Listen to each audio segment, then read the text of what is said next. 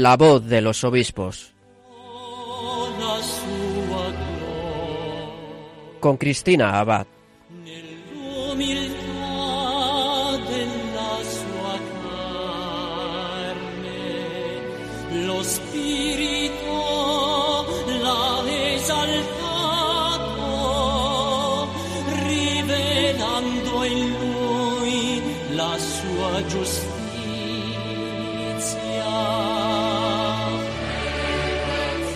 Buenas noches, queridos oyentes de Radio María. Bienvenidos a La Voz de los Obispos en este primer domingo de Adviento 27 de noviembre, que nos coincide además con la fiesta de Nuestra Señora de la Medalla Milagrosa. Me imagino que muchos habrán seguido las noticias, sobre todo estos últimos días, del consistorio que se celebró en Roma el pasado fin de semana, en el que vísperas de la clausura del Año de la Misericordia fueron creados 17 nuevos cardenales. Entre ellos, como ya sabrán, el arzobispo de Madrid, Monseñor Carlos Osoro, y que nosotros tuvimos la alegría de tenerle aquí en la radio apenas unos días antes de que el Santo Padre le impusiese el birrete cardenalicio. Y como también habrán podido ver en nuestras redes sociales, el viernes pasado tuvimos una visita muy especial, una visita que realmente fue un regalo para todos nosotros. Y es que aquella tarde nos vino a ver otro de los nuevos cardenales.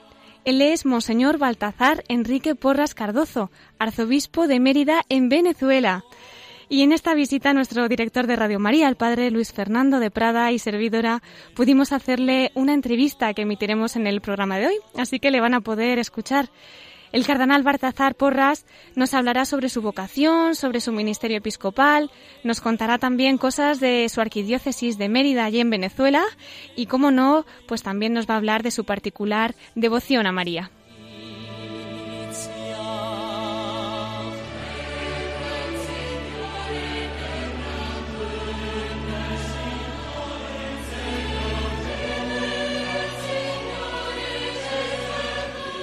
En el programa de hoy comentaremos también las últimas noticias de la Asamblea Plenaria que la Conferencia Episcopal Española ha celebrado esta semana.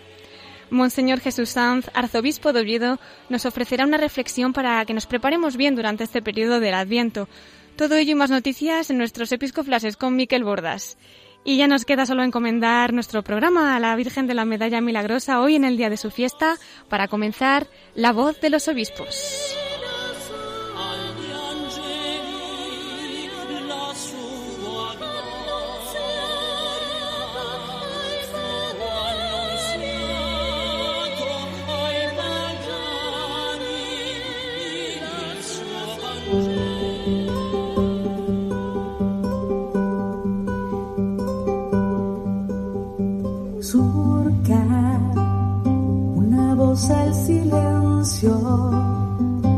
Agua en el desierto del dolor, sin voz. Abre un corazón la maracha, un suspiro que en brisa quiere dar. Amor, Dios ha escuchado el clamor Hace consolación. Niña, con dulces sueños, darle a este mundo la esperada.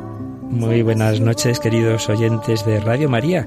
Hoy de nuevo tenemos una gran sorpresa, una gran alegría en Radio María y es que tenemos la visita de uno de los nuevos cardenales creados por el Papa Francisco hace muy poquitos días.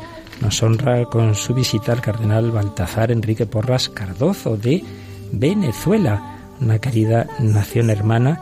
Como veréis enseguida, pues él, él nos conoce, él conoce España, ha estado ya en dos épocas aquí con nosotros. Allí tenemos Radio María también, Precisamente el director de Radio María es obispo auxiliar de Caracas y estudiamos juntos en el seminario y nos conocemos bien. Me lo encontré en el último encuentro mundial de la Radio María, pero no me esperaba esta alegría de que nos visitara hoy aquí en nuestra misma sede el cardenal Baltazar Enrique Porras, que, que viene de Roma, viene de ese, de ese consistorio. Pero vamos a dejar a Cristina, que es la que lleva este programa y además, como podréis notar, mi voz no está hoy precisamente para muchas cosas. Así que, Cristina, te dejo. Lo agradecemos el doble, que sabemos que está con la garganta el pobrecito, pero como los oyentes estarán aquí escuchando, van a rezar un montón para que pronto, en las ondas como siempre. Muy bien, Cristina, pues adelante. Pues la verdad que tenemos un privilegio tener aquí con nosotros al cardenal Baltazar Enrique Porras. Nos hacen muchísima ilusión y le damos las gracias de todo corazón de que nos acompañe esta noche. No, pues el privilegio es mío. Muy buenas noches pues, a todos los que nos siguen a través de las ondas de Radio María. Muchísimas gracias. Para que nuestros oyentes le conozcan un poquito más, aunque me imagino que ya en los medios de comunicación, especialmente estos días, pues habrán seguido y ya les sonarán muchas cosas. Pero bueno, yo había pensado hacer una pequeña presentación, que si hay algún dato incorrecto, pues usted me corrige con total libertad para que conozcan un poquito lo que ha sido su ministerio hasta que ha llegado ahora a ser cardenal. Eh, usted nace en Caracas, estudia bachillerato y filosofía en el Seminario Interdiocesano de Caracas, fue enviado a la Universidad Pontificia de Salamanca, aquí en España, donde obtuvo la licenciatura en Teología en 1966. Posteriormente consiguió el doctorado en Teología Pastoral en el Instituto Superior de Pastoral de la misma universidad en 1977. Es ordenado sacerdote el 30 de julio de 1967, creo que solo con 23 años, si no hemos calculado mal. Qué jovencito, qué alegría. es toda una anécdota también interesante. Qué preciosidad, pues luego nos lo cuenta, ¿eh? que aquí somos todo oídos. Bueno, eh, este, esta celebración tuvo lugar en la Catedral de Calabozo. Fue vicario cooperador, párroco, asesor diocesano de cursillos, profesor en el seminario en otros institutos públicos y privados. En Caracas fue además vicerrector del Seminario Interdiocesano y director de estudios y desempeñó el cargo de rector del Seminario de San José de Latillo. Esto fue del 79 al 83. Eh, si fue ordenado sacerdote con 23, tenemos que decir que apenas con 39 años es preconizado obispo titular de Landia y auxiliar de Mérida. El 38 tenía. 38. Pues menos todavía. Madre mía. Esto fue el 30 de julio del 83 consagrado obispo el 17 de septiembre del mismo año y preconizado como arzobispo de Mérida el 30 de octubre del 91. Toma posesión el 5 de diciembre de ese mismo año en la Iglesia Catedral Metropolitana de dicha ciudad.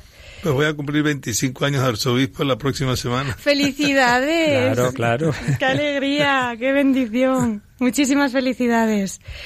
Eh, tenemos también los datos de que recibe el palio arzobispal de manos de su santidad Juan Pablo II. Esto fue en Roma un 29 de junio de 1992. Y bueno, pues ha sido también presidente de la Conferencia Episcopal Venezolana, vicepresidente del Concilio Plenario de Venezuela del 99 al 2006, presidente de la Comisión Episcopal de Cultura y Medios de Comunicación Social del 2006 al 2009, consultor de la Pontificia Comisión de Bienes Culturales de la Iglesia y miembro de la misma, miembro de la Comisión Postsinoidal del Sínodo de América desde 1997 y vicepresidente del Consejo Episcopal Latinoamericano del 2007 al 2011. Ya ese 19 de noviembre de este año, como recordarán nuestros oyentes, fue creado cardenal por el Papa Francisco en ese consistorio que tuvo lugar en Roma y ya pues nosotros estamos encantadísimos de escucharle y que nos cuente todos los detalles. Pues de este yo ya me he quedado intrigado, Cristina, con eso de que se ordenó que no tenía ni 23 años. Yo también, yo también. Cuéntenos un poquito su vocación y cómo fue esa ordenación tan temprana. Pues te he dicho que me ordené o me ordenaron eh, tan joven porque había terminado el Concilio Vaticano II y estaba más bien el rumor de que iban a trazar bastante más la edad.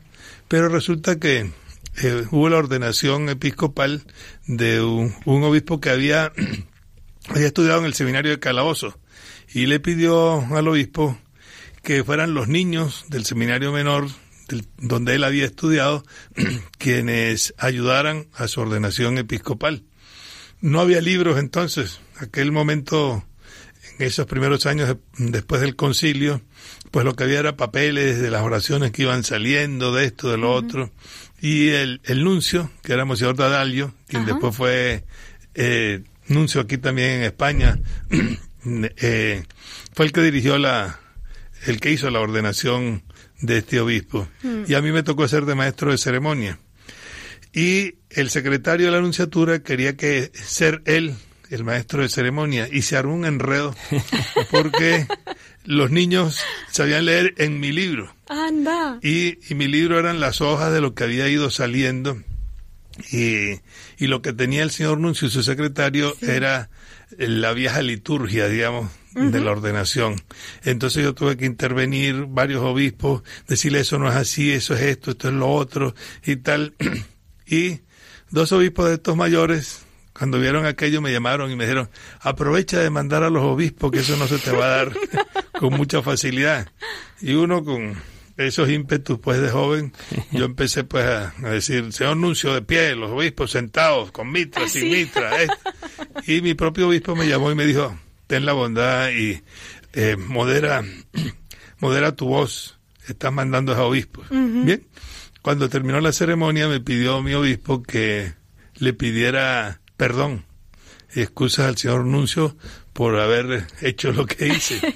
Y entonces yo fui y Monseñor Nadal yo tuvo un, un gesto muy bello, porque yo le dije, mire, excelencia, pues yo quiero pedirle perdón por... Y él me dijo, no, no, quien tiene que pedirle perdón soy yo, porque usted sí había preparado muy bien la ceremonia y yo no. En- Entonces en ese momento entra mi obispo y le dice, mire, este es el diácono de quien yo le pedí la dispensa para ordenarlo y me lo habían negado. Y entonces dice él, en desagravio, pues cuente con, con la dispensa, la pago yo, y por eso entonces me ordené con 22 años y medio. Vaya desagravio. Pues desde luego es la primera vez que oigo una historia semejante. La verdad que nos habíamos quedado intrigados, padre Luis Fernando y yo, pero es más interesante, no sé, de lo que yo pensaba, no, no me imaginaba esta Es historia. un, mo- un motivo realmente inesperado. Por eso escribí una crónica y dice, me ordené muy joven por haber peleado con el Lucio. Qué bueno. Eh, don Baltazar, ¿y desde cuándo usted pensó que estaba llamado a esa vocación sacerdotal? ¿Ya desde niño tenía ese deseo o cómo fue? Pues sí, ciertamente que, que desde niño yo provengo de una familia eh, que por el lado paterno de los Andes venezolanos, que es la región, pues, digamos, de tradición religiosa mayor, pues, en Venezuela, y soy el hijo mayor, pues, de, de esa familia. Y estudié con los padres agustinos recoletos en el Colegio Fray Luis de León en Caracas. Por cierto, quien me preparó para la primera comunión fue el padre Hilario Briones, natural de La Rioja, quien pues me quiso muchísimo y me acompañó hasta ya muy mayor, él, él murió de más de 90 años y siempre me tuvo pues un, un gran cariño. Y estando yo en el Colegio Fray Luis de León era monaguillo en la parroquia de Santa Teresa de Caracas, una de las parroquias de Caracas más populares, y donde hay una devoción muy especial por el Nazareno, el Nazareno de San Pablo, una devoción que viene desde el tiempo, el tiempo de la colonia. Y el, el párroco de, de esta parroquia eh, me dijo, no, no, yo te voy a sacar del, del Colegio Feliz de León porque si no estos frailes agustinos te van a llevar consigo. Y yo quiero que, que seas sacerdote diocesano. Y así me llevó pues al, al seminario, seminario de Caracas. Una vocación que nace primero pues poder ese contacto tanto familiar como esa experiencia de niño y, y adolescente eh, y que tiene esos caminos que Dios nos marca a todos que están eh, señalados mucho por, por lo humano también. A mí me llamó la atención del seminario cuando íbamos los domingos en la tarde con el párroco a verlo, el deporte en primer lugar. Yo toda la vida he hecho deporte y todavía lo sigo ¿Ah, sí? haciendo, sí. Yo me siento en eso como los chavales que tienen que estar permanentemente. Y después por la lectura. Entonces, esas dos cosas fue el inicio de una vocación que fue creciendo y que se hizo, eh, diríamos, maduró cuando a mí me mandan a estudiar teología a Salamanca sin haber cumplido los 18 años de edad. No los había cumplido No, todavía. Cuando salí, los cumplí en el barco, en el camino, ¿Ah, sí? viniendo, viniendo de. Caracas a Barcelona. y yo lo que pensé, bueno, este es el momento. No conozco a nadie en España. No tengo presión absolutamente de nadie.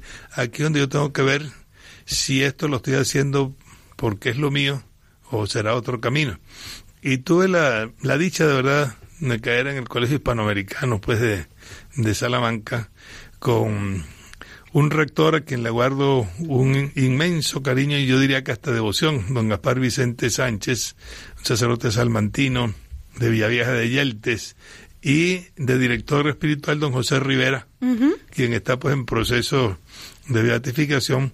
Por eso en los próximos días voy a ir a Toledo a visitar Ay, qué bien. a visitar pues ahí su tumba y a orar pues eh, orar ante él. Sí. Y como coincidió con los años eh, de la realización del Concilio Vaticano II, fueron años que los vivimos con una intensidad muy grande en la pontificia. Eh, nos leíamos todos, yo diría que devorábamos todas las cosas, nos sirvió hasta para, para aprender lenguas y mejorarla porque recibíamos los eh, eh, aquellos relatos que había de René Laurentán en la Croix y eso le pagábamos entre todos como estudiantes que teníamos apenas unos cuantos centavos en, Sí. en el bolsillo para tener la, la suscripción de la Croix que llegaba de París, eh, la Gaceta del Norte donde escribía Martín Descalzo, eh, Eclesia donde veíamos la crónica que estaba y también italiano. Entonces eso nos hacía vivir con una con una intensidad muy grande, con una pasión, diría que, que se renueva ahora con, con el Papa Francisco en Evangelii Gaudium, donde pide pues que, que veamos todo esto. Y ahí se consolidó prácticamente mi vocación, y por eso yo le tengo verdadera devoción a la Salamanca que me tocó vivir. Y una de las cosas es que vamos a ir conjuntamente en visita de familia, pues don Carlos Osoro y yo como exalumnos de la Ponti, él del Colegio El Salvador, eh, que era el colegio, colegio mayor de las vocaciones adultas, que como era una casa vieja, medio destartalada, la llamábamos todos la choza. ¿Ah, sí? y, el, y el hispanoamericano que estaba pues en la Peña Celestina y que en estos últimos años fue, fue tumbado por, por todas las... eh, eh, los restos que hay ahí de, de estas culturas prehispánicas, ¿no? Entonces, eh, bien, mu- muy interesante pues para eso.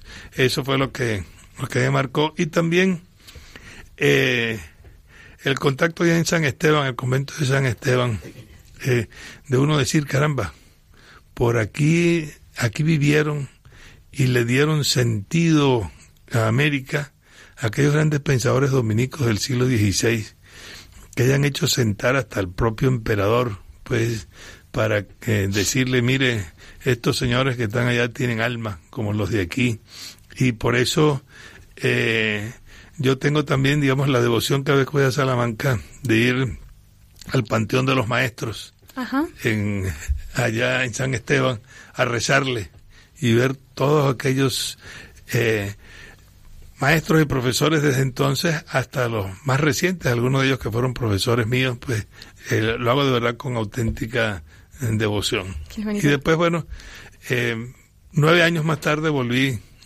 volví a España a hacer el doctorado en teología pastoral en el Instituto Superior ah, aquí en Madrid.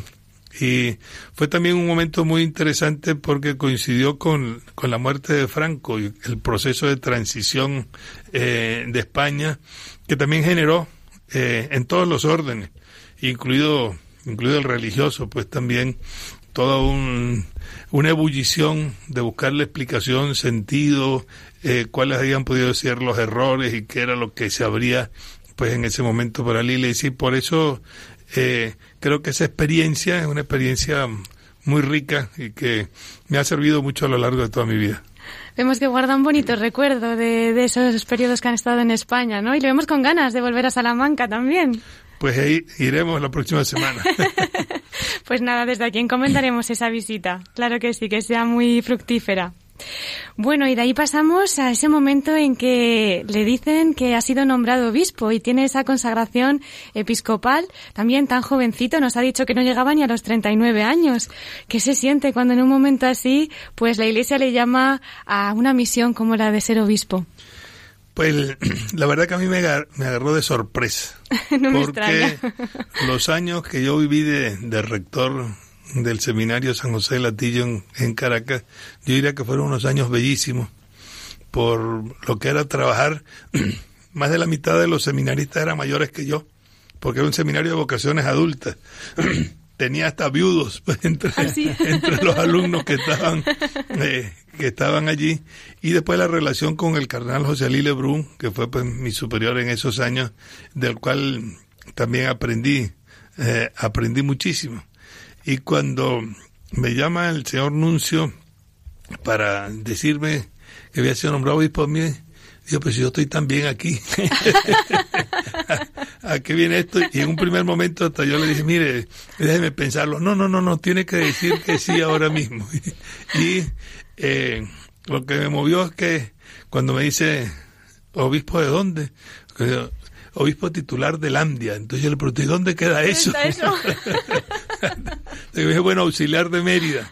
Al decirme auxiliar de Mérida era ir a trabajar con quien me había recibido en el seminario, que había sido mi rector, que me ordenó de sacerdote, y con un hombre que está en proceso de beatificación también. Así que estamos iniciando pues eh, eh, su proceso y va bastante, gracias a Dios, bastante adelantado. Y fue un, un momento también muy bello, los años, yo estuve ocho años de obispo auxiliar y que fueron años muy bellos, cuando uno tiene a alguien que se constituye en uno maestro, y él me decía, tú eres el hombre del futuro, todas las cosas que sean desagradables las asumo yo como superior. Tú eres el hombre que tienes que abrir horizontes, eh, presentar pues todas las nuevas cosas, sobre todo porque Mérida es una ciudad eminentemente estudiantil, universitaria, una universidad que nació del seminario, como todas o como casi todas las universidades que, eh, que surgieron en la colonia en, en, América Latina. Y esto pues también fue una experiencia muy bella porque eh, el entrar en contacto con ese mundo universitario en el que hay de todo, un arca de Noé, pues, claro. en el que todo tipo de pensamiento, en el que ha habido una relación también eh, muy interesante, porque con pleno respeto de unos y otros, con autonomía de unos y otros, sin embargo hay una enorme colaboración, porque eh, Mérida como, como obispado ha tenido también un desarrollo en el campo de la cultura y por eso la evangelización de la cultura es tan, eh, tan interesante e importante. Tiene el archivo más antiguo de todo el occidente pues de, de Venezuela y el museo también arqueológico y entre estas dos instituciones tenemos relación con distintas facultades de la universidad. Son muchas las tesinas de, de, grado que se han hecho, trabajos de investigación, trabajos de posgrado. Yo mismo eh, me considero del claustro, puesto que me ha tocado dirigir varias tesis y en estos años hemos hecho 120 publicaciones. 120. Eh, en que entra eh, todo lo que es la historia, la antropología, la etnología, la relación con la religión, el descubrir algo que, que nos falta mucho, por lo menos en América Latina en general, tener memoria. Y esa memoria como categoría cultural, como categoría religiosa, ni se diga, y teológica, pues, que es muchísimo más, en que la vida no comienza con uno, sino que somos eh, herederos de, como todo lo humano, de luces y sombras, pero que eso es lo que nos hace crecer, enriquecernos y es lo que ha hecho que en estos años eh, eh, hemos realizado una serie de trabajos eh, interdisciplinares. En eso me sirvió mucho mis años de estar aquí, por eso don Luis Maldonado, catedrático que fue pues del instituto y que trabajó mucho el tema de religiosidad popular, nos visitó en una oportunidad en Mérida y tuvo una serie eh, de charlas y de seminarios con la universidad y también Juan de Dios Martín Velasco. Eh, y esto permitió pues eh, el crecimiento y el surgimiento de, de, una confrontación, diríamos así, entre todas estas corrientes de, la antropología moderna que muchas veces se presenta como no solamente como ajena a lo religioso, sino a veces hasta como contraria a lo católico. Y cuando uno asume toda una serie de categorías, resulta que desarma a mucha gente que piensan pues que, que lo religioso es algo que pasó de moda, que lo religioso es algo cavernícola o que no tiene pues nada que ver y que solo queda para, para gente medio ignorante. Y al descubrir la, la fuerza y el valor antropológico y teológico pues que, que esto tiene, le da una, una dimensión eh, dinamizadora y que se manifiesta en todo, en todos los ámbitos, no solo de cara al ámbito universitario, sino también eh, de cara a, al ámbito de varias de las de las pastorales. La pastoral junior que tenemos entre nosotros, el movimiento de servidores del altar, donde hay más de mil, son unos mil doscientos eh, chavales que eh, tienen una formación no solo para ayudar al altar, sino para eh, para sentirse ellos protagonistas de su propia fe y servidores de la comunidad. Y eso es algo eh, realmente muy bello. No sé si como una anécdota o me estoy extendiendo mucho. No, a mí me están entrando ganas de ir a clase, que aprender con todo lo que nos está contando. En un pequeño pueblito en la montaña, porque la arquidiócesis de Mérida es la, la más arrugada, diría, de, toda la geografía venezolana, porque toda la zona montañosa, tenemos montañas de 5.000 metros por una parte, de 4.000 pues por otra. Y en una de las visitas de uno de los nuncios pasamos por un pueblito muy pequeño donde no teníamos previsto tener ninguna celebración. Y resulta que salió toda la gente con los monaguillos al frente ¿Ah, a, impedirnos, diríamos, la entrada.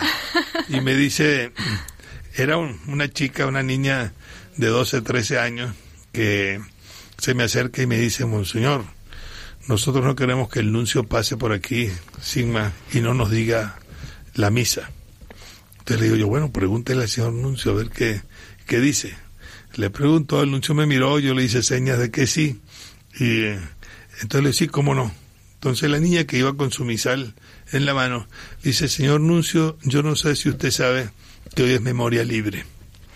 Y como es memoria libre, nosotros hemos preparado esto y esto y esto y esta lectura y el nuncio se quedó así viendo a aquella niña. ¿Usted está de acuerdo o, o desea decir algo? Señor oh, no, no, me parece muy bien. Ah, bueno, muchas gracias. Se va, pero vuelve otra vez la niña y le dice, bueno, señor Nuncio, usted no se preocupe. Si tiene alguna duda, me pregunta. Y, dijo el Nuncio, ni en el Vaticano. en el Vaticano. Lo cual es expresión anecdótica, pero que se ha repetido mucho eh, en los pueblos y estos chavales lo ponen a uno a veces contra la pared. Porque como hay tantos cursos de, de formación online para, eh, para servidores del altar y la, la, hermana, una monjita que era la que estaba al frente pues de, de todo esto, los incitaba a ellos y les ponía una serie de trabajos. Uno llegaba a cualquier pueblo, o llego todavía, y lo examinan a uno eh, señor arzobispo, no sé si usted sabe, y le pregunta a uno, ¿qué dice el capítulo 3 del segundo libro de Samuel? Digo, pues no me acuerdo. y empiezan a explicarle a uno y así tantas otras cosas que hace que sea una manera muy directa y muy simpática, digamos, de uno ver cómo la fe crece no solo por el aprendizaje, diríamos, intelectual, sino ese aprendizaje de sentirse ellos, de ser de verdad protagonistas pues, de la celebración. Pues ya que nos está hablando de ese querido pueblo venezolano, ¿cómo, cómo podría usted sintetizar la situación de la iglesia allí, los sacerdotes, parroquias, movimientos, en fin, más o menos qué vitalidad tiene en este momento? Pues yo también doy gracias a Dios de estar en una de las diócesis más más activas, diríamos. Es la segunda diócesis en antigüedad del país después de Caracas, o sea que tiene una larga tradición ya de, más de dos siglos y cuarto y eh, una enorme vitalidad. En estos momentos, bueno, fue una diócesis que cuando se creó tenía casi unos 300 mil kilómetros cuadrados, ¿no? Hoy en día solo tiene 8 mil, o sea que ha sido madre de unas 15 diócesis eh, lo que era Mérida. Ya no queda sino el espinazo pues de la cordillera eh, pero con una enorme vitalidad. Yo he ordenado más de 135 sacerdotes y nueve obispos. Madre mía. que eh, hace que, que tenga un clero bastante joven. Eh, muchos de ellos se han formado aquí en España, lo he enviado aquí a Salamanca, eh, en Roma, pues también en diversas, en diversas facultades, para un seminario, actualmente tenemos 120 seminaristas pues, en, el seminario, seminario de Mérida, y con un clero que un 60% es menor de 45 años. Entonces es un clero muy joven, eh, que le permite a uno, eh, diríamos, ejercer una paternidad muy particular, que no es el estar mandando, sino acompañando acompañando a todos estos jóvenes, primero que lo entusiasman a uno por, por todo lo que es el, el que los jóvenes, en circunstancias como las que estamos viviendo, la serie de problemas que se les presentan a ellos y que recurren con más frecuencia uno qué hago ante esto, cómo asumir esto y cómo uno eh, ser quien, eh, quien quiera asumir no el protagonismo, pero sí la responsabilidad para que uno pueda crecer también en responsabilidad. Y esto hace pues que en este campo de la pastoral vocacional como de la pastoral juvenil, la pastoral universitaria también una pastoral muy rica y con una con una experiencia eh, que ha crecido mucho, sobre todo después de la visita del Papa Juan Pablo II en 1985. Se creó una parroquia universitaria, una cátedra que tiene el nombre de Juan Pablo II, es una cátedra abierta eh, que está escrita a la Facultad de Derecho, pero que irradia, digamos, su acción en todo el resto de las otras facultades, porque es una universidad que tiene más de 40.000 estudiantes, de manera que y esto permite a uno estar en un continuo diálogo y un aprendizaje permanente, pues de, de muchas cosas que uno no domina, pero que lo llevan a hacer crecer y a descubrir en los otros, pues, eh, esa necesidad de, del valor que tienen los religiosos. En ello también una experiencia que la conocí pues aquí en España casi desde que surgió el Instituto Internacional de Teología a Distancia y llegamos a tener hasta 2.000 estudiantes pues en la, en la Arquidiócesis de Teología, desde campesinos hasta profesores universitarios. Entonces esto eh, hace también que no tenga uno tiempo para eh, para sentirse aburrido. desde luego. todo lo contrario. desde luego, desde luego. Pues la verdad que escuchándole está siendo un mensaje muy esperanzador, ¿no? Una cifra como 120 seminaristas, un clero menor de 45 años, las realidades eclesiales que nos está pintando. Y esto me está recordando precisamente una entrevista que han sacado con motivo de esa creación de los cardenales y que precisamente cuando hablan de usted en el Alfa y Omega, pues dicen que es un llamamiento a la esperanza, ¿no? Y ahora también lo entiendo con lo que nos está contando. ¿Qué espera de, de este, esta nueva misión a la que le llama la Iglesia, ¿no? Como cardenal. Bueno, en primer lugar también esta es otra de las sorpresas que uno lo, lo, toman, lo toman en la vida, ¿no? Cuando ahora hay gente que le pregunta a uno, bueno, ¿y ahora cómo tenemos que llamarlo? Pues yo le digo, mire, tienen que llamarme por mi nombre, porque recuerdo que mi padre, en paz descanse, eh, cuando me hicieron obispo, eh, me abrazó, me dio un beso y me dijo, hijo, lo felicito pero recuerde de dónde viene. Y yo lo único que le pido es que no se le suban los humos. Porque usted, si escogió esto es para servir a los demás, no para otra cosa, no para aprovecharse pues de ello. Y por eso no use usted ningún título. Yo lo presenté a usted ante el registro civil y cuando lo llevé a bautizar y le puse fue Baltasar Enrique. De tal manera que usted no tiene que estar poniendo ni doctor, ni señor, ni monseñor, sino usted tiene que saber pues de dónde viene y que está para servir. Y yo creo que eso a mí me ha marcado profundamente y con esta designación por parte del Papa, que además nos mandó una carta eh, muy bella, pero muy comprometedora también, pues también, porque a los dos días de, del nombramiento llega la carta del Papa que primero felicita pues y acoge el que forme parte de uno de sus colaboradores y dice seguramente que en estos días recibirás eh, muchos parabienes y muchas felicitaciones de la gente que te quiere. Que ello sea para que crezcas en amor a Dios y no para que crezca en ti la mundanidad y olvidarte pues de lo que es y, y sientas que esto es un honor no es un honor sino un servicio y eso, pues, esta carta, pues viene a ser como a remachar. Lo que, Si recuerdas, Cristina, Cardenal Osoro nos dijo más o menos lo mismo. Sí, sí, sí, sí. Como esa carta le había indicado ese, ese camino y, desde luego la sabiduría cristiana de un padre cristiano, ¿verdad? Y que no se te suban los humos, ¿eh? que aquí todos somos hijos de Dios. está estupendo, está estupendo. ¿Y cómo han vivido estos días y la clausura del año jubilar de la misericordia, en fin, estos días en Roma? Pues también han sido unos días muy, muy plenos Eh, primero de una profunda vivencia espiritual, porque uno tiene que preguntarse eh, eh, cómo descubrir los signos de Dios en medio de los signos de los tiempos. Y entonces el ver que coincida con la clausura del año de la misericordia, en, en una situación como la que vive Venezuela, pues de una enorme crisis de todo tipo.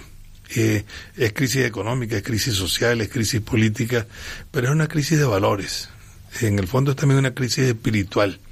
Y, y en la vida, eh, y más en estos últimos días del año litúrgico en que estamos eh, leyendo el Apocalipsis, a mí se me antoja que el Apocalipsis es como las telenovelas.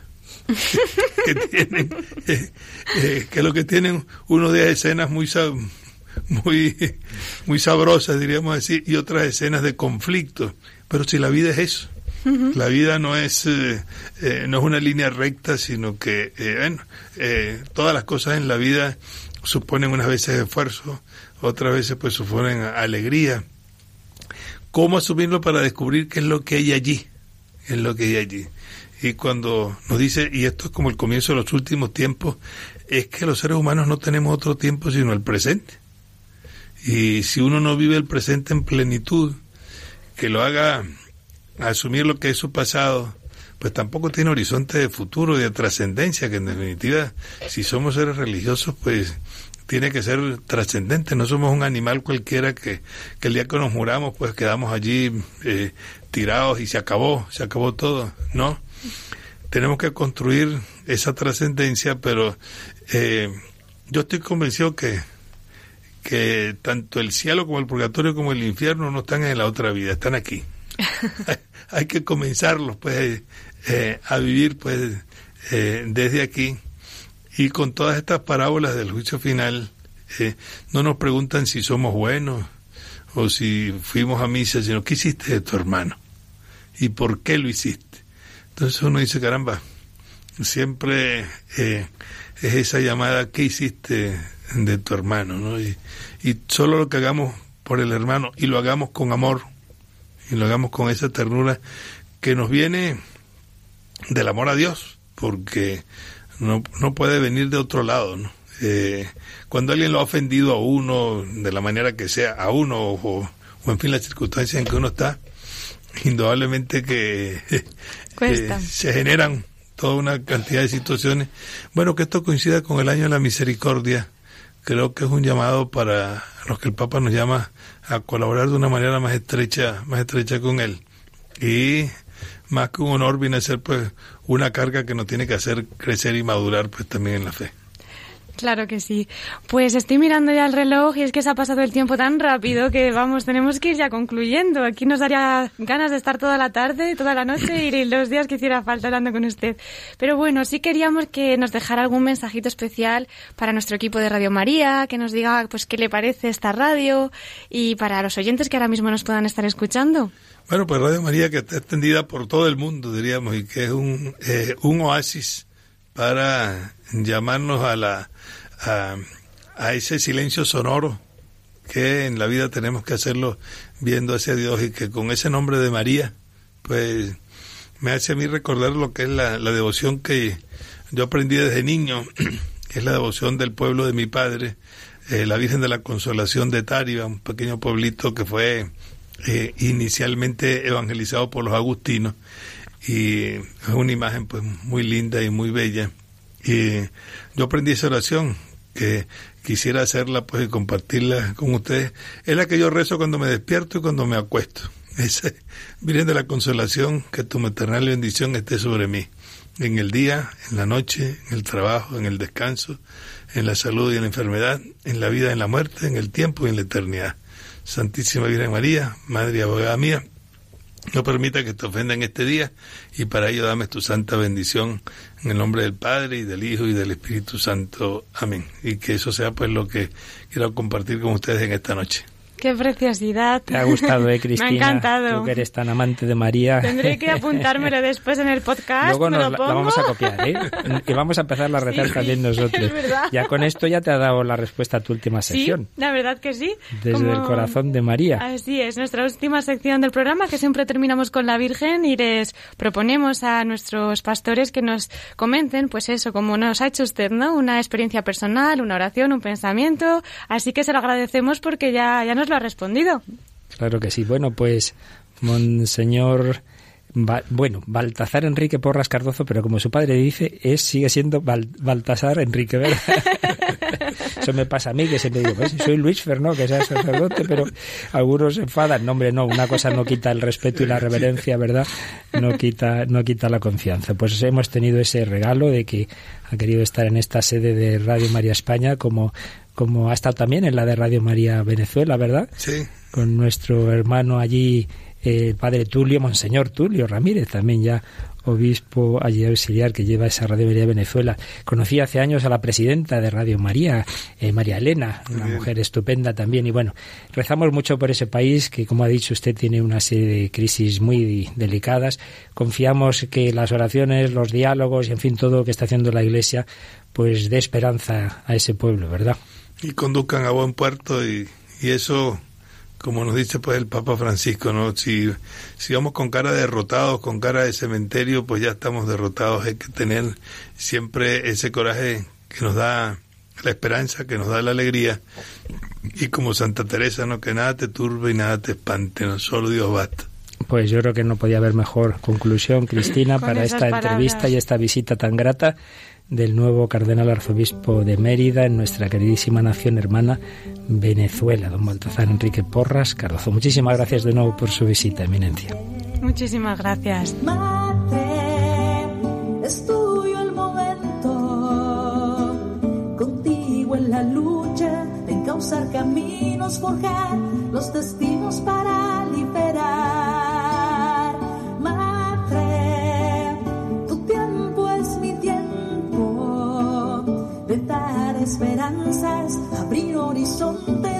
Mostrar a los hombres el rostro de Dios. Estás escuchando La voz de los obispos con Cristina Abad, Radio María. Que oiga en el tiempo la voz que me llama de aquel que me ama y me impulsa a seguir. Madre de consolación, Madre de consolación.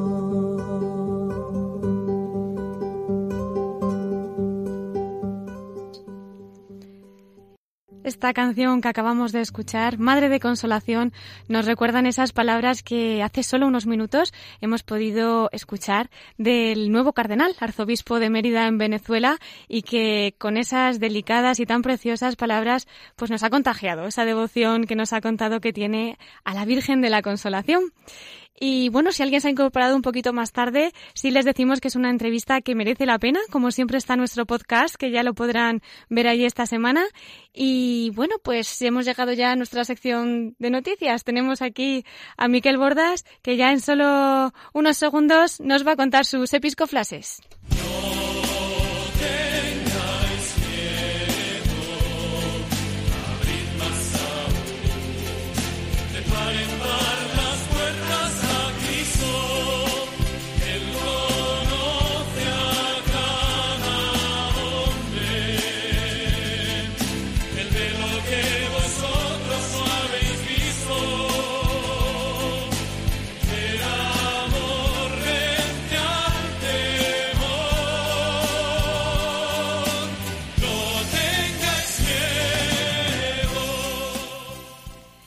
Y esta noche le damos la bienvenida un domingo más a nuestro fiel colaborador, Miquel Bordas. Muy buenas noches. Muy buenas noches, Cristina. Muchas gracias por acompañarnos aquí Pues otro sí, domingo. además estamos empezando el año litúrgico, Sí. ¿eh? primer domingo de Adviento, además de estar celebrando a tu querida Virgen Milagrosa, ¿eh? de, la meda- de la medalla milagrosa. el el. Pues nada, estamos aquí empezando un nuevo año litúrgico, el primero para nosotros en este programa. ¿eh? Pues Miquel, somos todo oídos. A ver, me imagino que tendrás alguna noticia importante, sobre todo de lo que ha sido pues toda la comunicación, ¿no? De esa asamblea plenaria que ha durado durante cinco días esta semanita. Sí, ya la anticipamos la semana pasada, porque desde el lunes a viernes de esta semana ha tenido lugar la asamblea plenaria número 108, se dice pronto. Además, es el cincuentenario de la creación de, de la mm, conferencia episcopal, o sea, una fecha importante. Pues bien, en la intervención inaugural que tuvo eh, lugar el pasado lunes 21, el nuncio de su santidad en España, Monseñor Renzo Fratini, se refirió a los puntos que iban a ser tratados por los obispos españoles en esta asamblea. ¿Quieres escucharlos? Claro que quiero, Miguel. Al considerar los temas a tratar, he comprobado con gusto la oportunidad y acierto de incluir en el programa tres puntos de vital importancia. Se trata de la reflexión sobre la situación del clero en España, la urgencia de una pastoral vocacional y también de la pastoral de la familia, observando las pautas de la exhortación apostólica Moris Leticia. Al comenzar sus tareas, les animo a mantener con toda fortaleza el espíritu de concordia y de unidad, propiedad del colegio episcopal en este día de la presentación de Nuestra Señora en el templo, en el que recordamos la entrega total que de sí misma hizo al Señor, les aseguro un recuerdo en mi oración por su maternal intercesión, suplicándole que sus trabajos redundan para el bien de toda la Iglesia. Pues en estos trabajos también pues, quería hacer referencia al discurso del cardenal eh, Ricardo Blázquez, el presidente de la Conferencia Episcopal, que dirigió a sus hermanos obispos. Y Cristina, si te parece, extraigo un fragmento de su intervención en el que nos anima a defender la presencia de Dios en la sociedad. Ah, pues vamos a escucharlo. Qué bien preparadísimo que vienes hoy. Pues sí, venga, vamos. Vamos a escucharlo entonces. Es una tentación pensar que no tenemos remedio a hechos inéditos respuestas renovadas. Como obispos de la Conferencia Episcopal Española, queremos ofrecer a la sociedad, con el debido respeto a nuestros conciudadanos y con la debida actitud democrática, nuestra persuasión más honda. La regeneración moral, la concordia entre las personas, el trabajo conjunto de los grupos sociales, la renovación diaria de la esperanza tienen en Dios el cimiento más eficaz. No bastan los resortes de una sociedad moderna para vivir éticamente si no obedecemos a la conciencia moral bien formada. Dios y el hombre no son competitivos. La gloria de Dios es el hombre vivo. No es acertado decir que debe ser excluido Dios para que el hombre actúe con responsabilidad de adulto, ni pensar que la obediencia a la ley de Dios lleva consigo la humillación del hombre. Pues bien, efectivamente, en esa presencia de Dios, pero también tenemos la presencia de nuestros gobernantes y el martes 22 de noviembre eh, la conferencia episcopal contó con la visita de sus majestades los reyes a la sede de la conferencia para celebrar precisamente este medio siglo de existencia de nuestra conferencia episcopal. Eh, pues y ahora cambiando de tema, ya que estamos en Adviento, como he empezado estos episcoflashes, si te parece, vamos a escuchar a Monseñor Jesús Sanz, el arzobispo de Oviedo, que nos introduce en este tiempo litúrgico. Claro que sí, pues invitamos a nuestros oyentes a escuchar sus palabras y que aprovechemos todos para meditar sobre lo que nos dice el arzobispo de Oviedo, Monseñor Jesús Sanz. Queridos amigos y hermanos, paz y bien. Llega ese tiempo con el que da comienzo el año cristiano con un nuevo adviento, pero podría entenderse mal, como si tras un paréntesis volviesen a emitir la misma cantinela, idénticos personajes, iguales guiones, la banda sonora de siempre, como si nada hubiera nuevo bajo el sol. Si el adviento cristiano fuese ese tiempo que sencillamente toca celebrar otra vez, con una rutina cíclica, como un requisito para llegar al turrón, a la zambomba y a la lotería, creo que casi no se habría entendido nada. Pero más bien ha llegado el momento de recomenzar sin ademán rutinario y cansino. Así hacemos cada año al inicio de nuestro año cristiano, con estas semanas que nos adentran y preparan como tiempo fuerte para ese otro tiempo de gracia que es la Navidad. Pero tal adentramiento debe tener que ver con nuestra vida real, es decir, que haya una correspondencia entre lo que esperamos de veras y lo que se nos está prometiendo. Las palabras que envuelven este comienzo son la espera y la vigilancia, y se nos invita con un imperativo que trata de despertar en nosotros el deseo que termine con la inercia mediocre de un caminar escéptico. Vigilad y esperad porque comienza algo nuevo. Una espera que nos asoma al acontecimiento que, lo sepamos o no, aguardamos que suceda, y una vigilancia que nos despierta para no estar dormidos cuando le veamos pasar.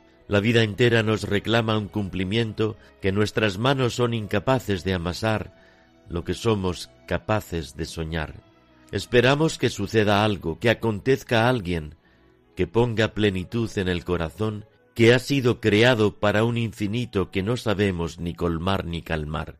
Y así andaban aquellos buenos hombres hace ahora dos mil años, sus ojos cansados de mirar vaciedades, y sus oídos hartos de escuchar verdades de cartón piedra, y sus corazones ahitos de seguir y perseguir una felicidad tan fugitiva como mentirosa, representaban sobradamente la experiencia de cada día como para esperar a alguien que de verdad fuese la respuesta adecuada a sus búsquedas y anhelos. Era el primer adviento, la sala de espera de alguien que realmente mereciera la pena y le soltase a la cautiva posibilidad de ser felices. No obstante, fueron muy pocos los que tuvieron la libertad y el coraje de no maquillar más su vida y atreverse a aceptar su indigencia honda, que las baratijas de saldo, los encantadores de conciencia, los comecocos impertinentes, los panes y los circos eran incapaces de responder y dar solución de vida. ¿Cabe en nosotros esperar a alguien que en el fondo espera nuestros ojos, oídos y corazón? ¿O tal vez estamos entretenidos suficientemente como para arriesgarnos a reconocer que hay demasiados frentes abiertos en nosotros y entre nosotros que precisamente están reclamando la llegada del esperado. El adviento que comenzamos es una pedagogía de cuatro semanas que nos acompañará hasta la Navidad. Vigilad, estad despiertos, la espera que os embarga no es una quimera pasada y cansada, sino la verdadera razón que cada mañana pone en pie nuestra vida para reconocer a aquel que cada instante no deja de pasar. Pongamos nuestras preguntas al sol, porque va a venir aquel que únicamente las ha tomado en serio y el único que las puede responder, Jesucristo. Por eso no repetimos cansinos viejos ritos que no nos dicen nada ya, sino la novedad eterna que nos regala este tiempo de esperanza y espera. Somos ese polvo enamorado que decía el poeta, capaz de esperar, portador del grito de la esperanza cristiana, que no engaña nunca y que jamás defrauda. El Señor os bendiga y os guarde.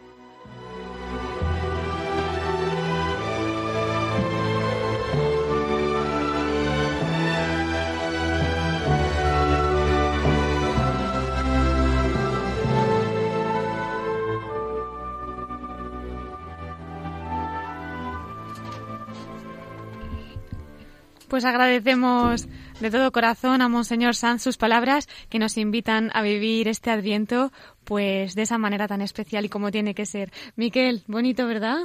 Muy bonito, muy bonito y a ponerlo en práctica. Claro que sí. Ya que estamos con cosas bonitas, lo que espero es que también en el programa de hoy nos deleites con alguna de esas perlitas que, que investigas y que rescatas por ahí.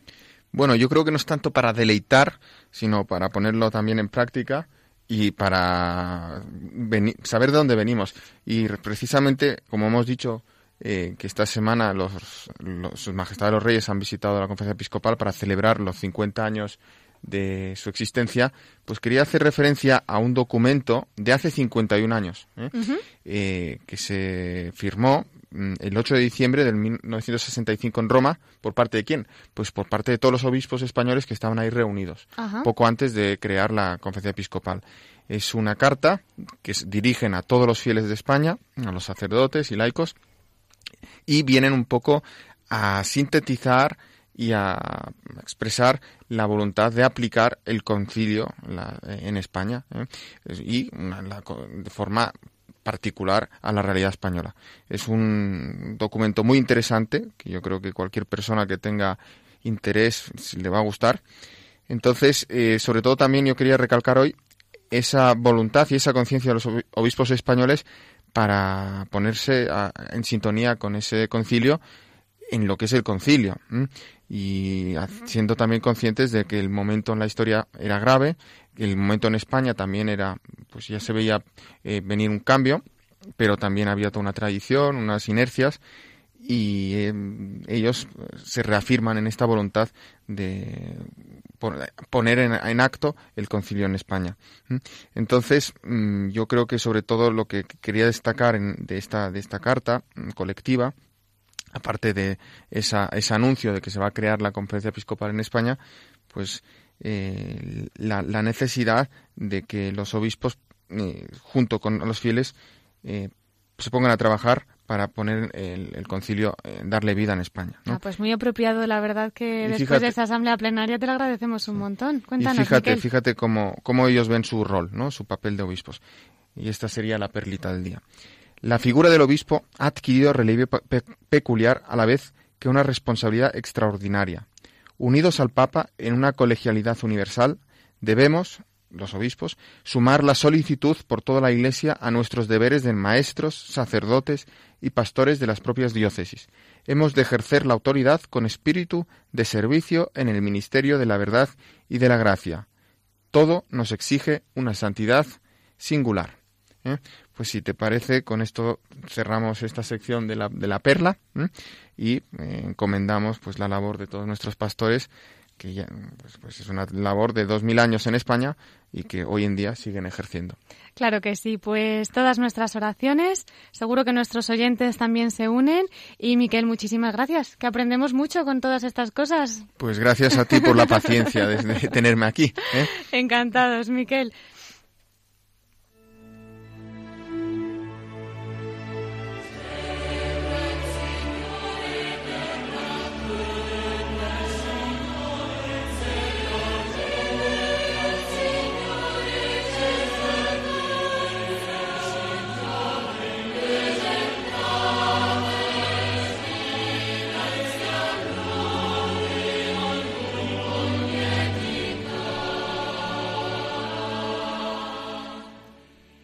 Pues el tiempo pasa rápido, queridos oyentes, y ya hemos llegado al final de nuestro programa. Como siempre, les recuerdo que tenemos un correo electrónico en el que pueden contactar con nosotros si desean hacer alguna consulta o preguntar cualquier cosa, comentar lo que sea.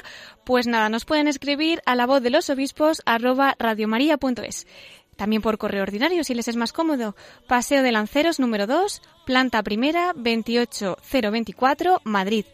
A través de las redes sociales de Facebook y Twitter pueden seguir también las noticias del programa. Y si alguien quiere localizarlos, pues como siempre en el podcast de la web de Radio María están allí todos colgados.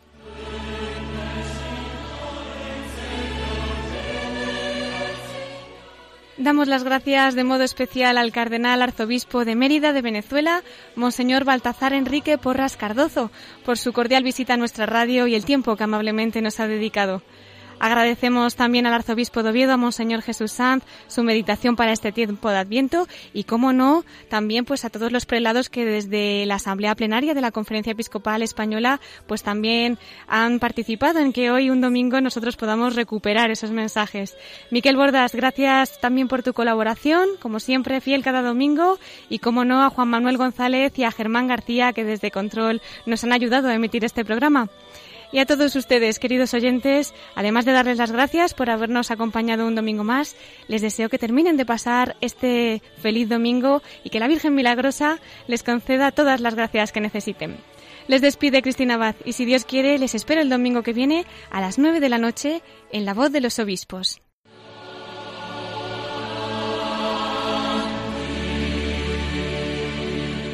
Han escuchado La Voz de los Obispos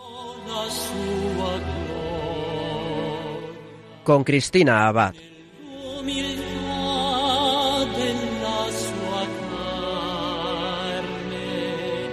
lo spirito la esalta